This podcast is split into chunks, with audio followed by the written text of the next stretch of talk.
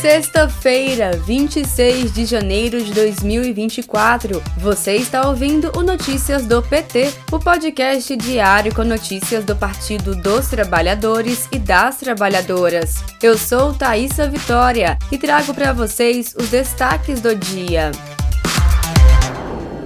O presidente Lula e o ministro da Educação, Camilo Santana, participam nesta sexta-feira, 26 de janeiro, de apresentação sobre a situação da educação no Brasil e ações do governo brasileiro por meio do Ministério da Educação em todos os níveis de ensino.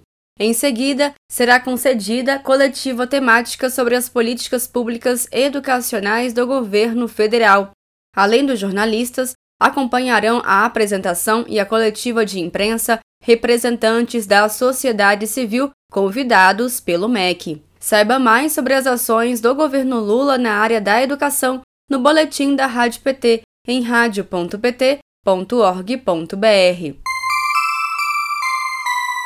O presidente Lula participou na noite desta quinta-feira, 25 de janeiro, da cerimônia de celebração dos 90 anos da USP, a Universidade de São Paulo. Durante seu discurso, Lula cumprimentou a universidade pela formação de inúmeras autoridades que atuaram no governo e personalidades que contribuíram para o desenvolvimento e crescimento do país e que continuam prestando seus serviços. Lula afirmou ainda que a cada dia a USP fica cada vez mais com a cara de um Brasil miscigenado e não é mais pensada para que São Paulo seja o centro do Brasil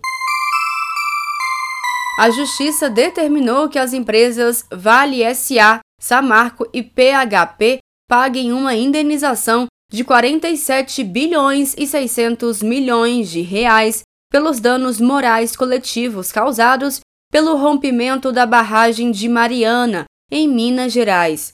O caso é considerado a maior tragédia ambiental da história do país e causou 19 mortes, a contaminação da bacia do Rio Doce e a destruição de distritos inteiros, como Paracatu de Baixo, Bento Rodrigues e Gesteira. Nas redes sociais, o deputado federal Rogério Correia, do PT de Minas Gerais, comemorou a determinação da Justiça ao considerar que é uma vitória dos atingidos. O Ministério da Educação informou que 521 municípios brasileiros foram selecionados para iniciar a vacinação contra a dengue via Sistema Único de Saúde a partir de fevereiro. As cidades compõem um total de 37 regiões de saúde, que, segundo a pasta, são consideradas endêmicas para a doença. As regiões selecionadas atendem a três critérios.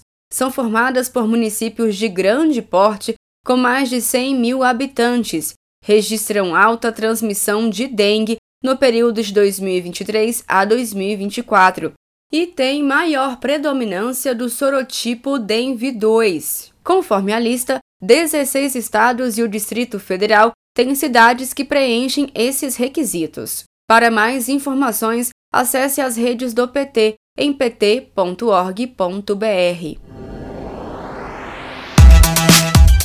Este foi Notícias do PT. Ele é diário e está disponível na sua plataforma de áudio preferida. Siga o podcast para receber uma notificação toda vez que sair um novo episódio. Se você gostou, deixe 5 estrelas na avaliação e compartilhe. Você encontra mais notícias como estas no portal do PT em pt.org.br.